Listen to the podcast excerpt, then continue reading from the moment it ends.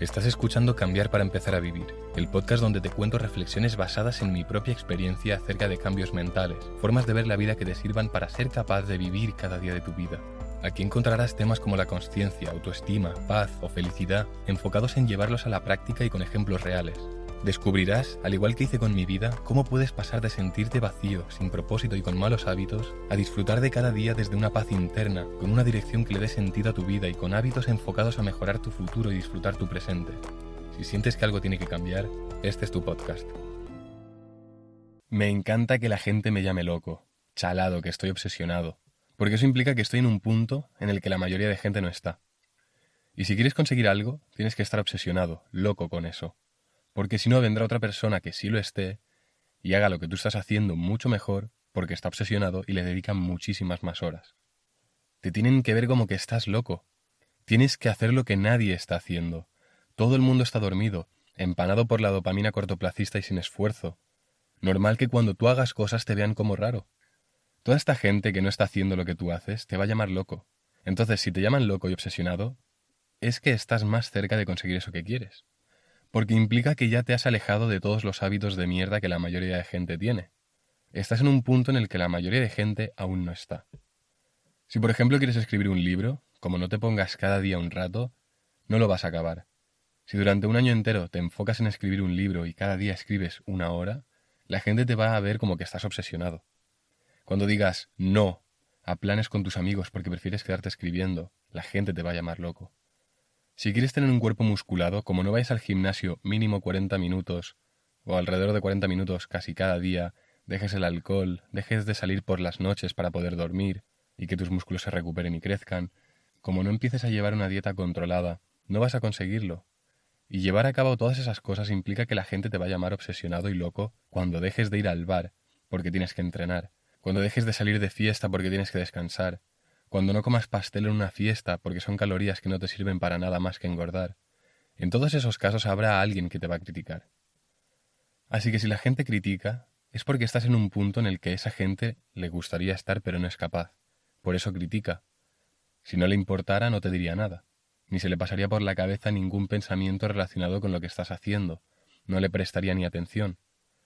Pero si a alguien le recuerdas que no está haciendo lo que sabe que debería hacer, y tú sí lo estás haciendo, entonces es cuando esa persona quizás te va a criticar. Todo el mundo es tu espejo.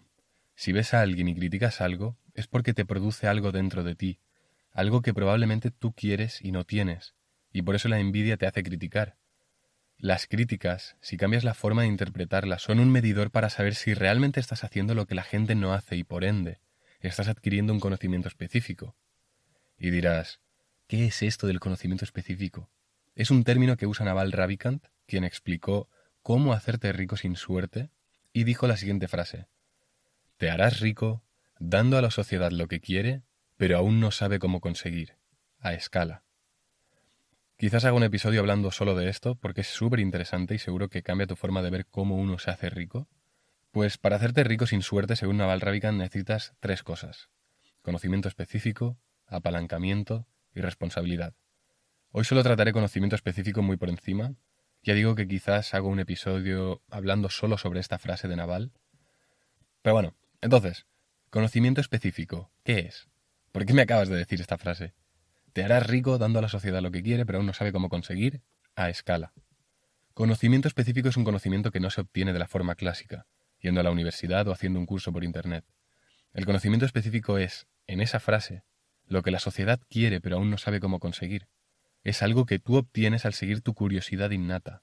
Y al seguir esa curiosidad innata, aquello que solo tú o muy poca gente está interesada, empiezas a tener un conocimiento específico sobre un tema concreto que nadie más tiene.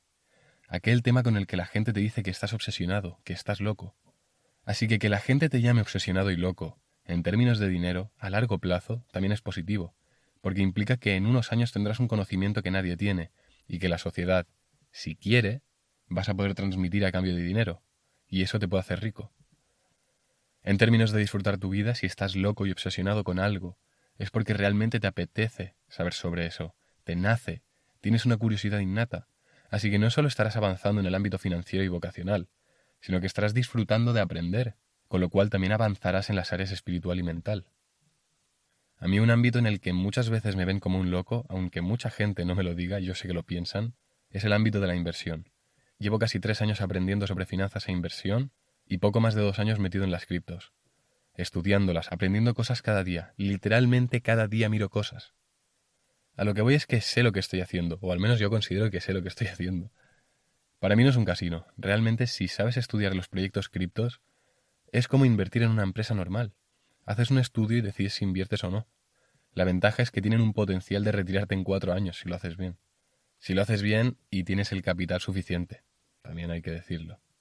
Pero comparado con los mercados tradicionales necesitas muchísimo menos capital para poder retirarte. Básicamente porque con una cripto puedes hacer un por cien, es algo posible, es difícil de hacer, pero es posible. Con los mercados tradicionales no. Entonces, si tú inviertes 10.000 dólares en una cripto, en un proyecto cripto, que tú has estudiado más de 100 horas, sabes todo sobre sobre ese proyecto y tienes claro cuál es el futuro de, ese proyecto, inviertes esos 10.000 y hace un por cien, es un millón. Ya te puedes retirar. Pero bueno, volviendo al tema. Algo que desde fuera, sin saber que llevo mucho tiempo estudiando este mundo, se puede ver como que estoy loco por comprar ahora, cuando todo está cayendo y ya ha caído muchísimo. En realidad, yo no creo que esté loco por invertir en este mercado. Me parece más loco no invertir ahora con la excusa de que está cayendo. El chiste de invertir es sencillamente a nivel teórico comprar bajo y vender alto. Ahora es cuando está barato, cuando hay que comprar. No cuando todo el mundo estaba comprando sin saber ni qué criptomoneda compraba, ni saber ni siquiera cómo funciona una blockchain. Pero no, el loco soy yo. Estoy más loco yo por seguir una de las reglas más básicas de inversión. Compra bajo, vende alto. Pero bueno, el mercado de las criptomonedas también me ha ayudado a crear esta perspectiva en cuanto a gustarme que me llamen loco. Porque una cosa que tienes que tener en cuenta, sobre todo en las criptos, es que la gente que tiene mucho dinero va a jugar con tus emociones, para que hagas lo que ellos quieren que hagas. Es decir, si ellos quieren comprar barato, van a empezar a pagar a los medios de información para que saquen noticias negativas sobre Bitcoin, para que la gente tenga miedo y venda, mientras ellos compran barato. Y al revés igual, cuando ya esté el precio bastante alto, vuelven a pagar a los medios para que saquen noticias muy positivas, para que la gente que no tiene ni idea de cómo funciona este mercado empiece a comprar, mientras ellos venden y tiran el precio abajo para volver a comprar barato. Así que si llevas tiempo en las criptos, seguro que ya sabes que tienes que ir en contra de la opinión más popular, literalmente. Por eso cuando a mí el 95% de la gente que yo sé que en 2021 invirtieron por FOMO, por avaricia sin tener ni idea, Ahora me dicen que no están comprando y me miran raro cuando les digo que yo sigo comprando, me gusta. Porque eso significa que estoy yendo en contra de la opinión más popular, y por lo tanto estoy tomando las mismas decisiones que toman la gente que mueve y medio controla los mercados. Literalmente, esa gente que mueve el mercado hace lo contrario que la mayoría de gente. Al igual que yo a día de hoy estoy haciendo también. Y por eso tengo tal certeza de que ahora y probablemente el próximo año es el mejor momento para empezar a invertir. Me he ido hacia el ámbito financiero porque es uno de los ámbitos que más cerca me pilla en cuanto a que me llamen loco, pero hay otros ámbitos también. Pero en este lo veo muy claro. Y me sabe mal que la gente no se dé cuenta de esto, porque se están perdiendo una de las mayores oportunidades de generar riqueza en toda su vida. Pero bueno, es lo que hay, cada uno con lo suyo. El tema. Si te llaman loco por hacer algo que te nace de dentro, curiosidad innata, siempre y cuando no pises la libertad del de enfrente, que te dé igual, Estás haciendo lo que tu curiosidad innata te llama a hacer, que te da igual lo que digan los otros, porque te critican y te llaman loco, porque les estás reflejando que ellos no están siguiendo su curiosidad innata, y se mantienen y se mantendrán en la mediocridad. Muchas gracias por escuchar otro episodio más. Recuerda que me puedes preguntar lo que quieras, alguna duda que tengas de este episodio o episodios antiguos por Instagram. Mi Instagram es arroba alestorres. Como siempre, disfruta de la vida, que te da igual si te llaman loco, incluso que te guste que te llamen loco, porque implica que estás haciendo lo que la gente no hace, y eso es bueno. Y nada más. Disfruta y nos vemos el próximo lunes. Chao.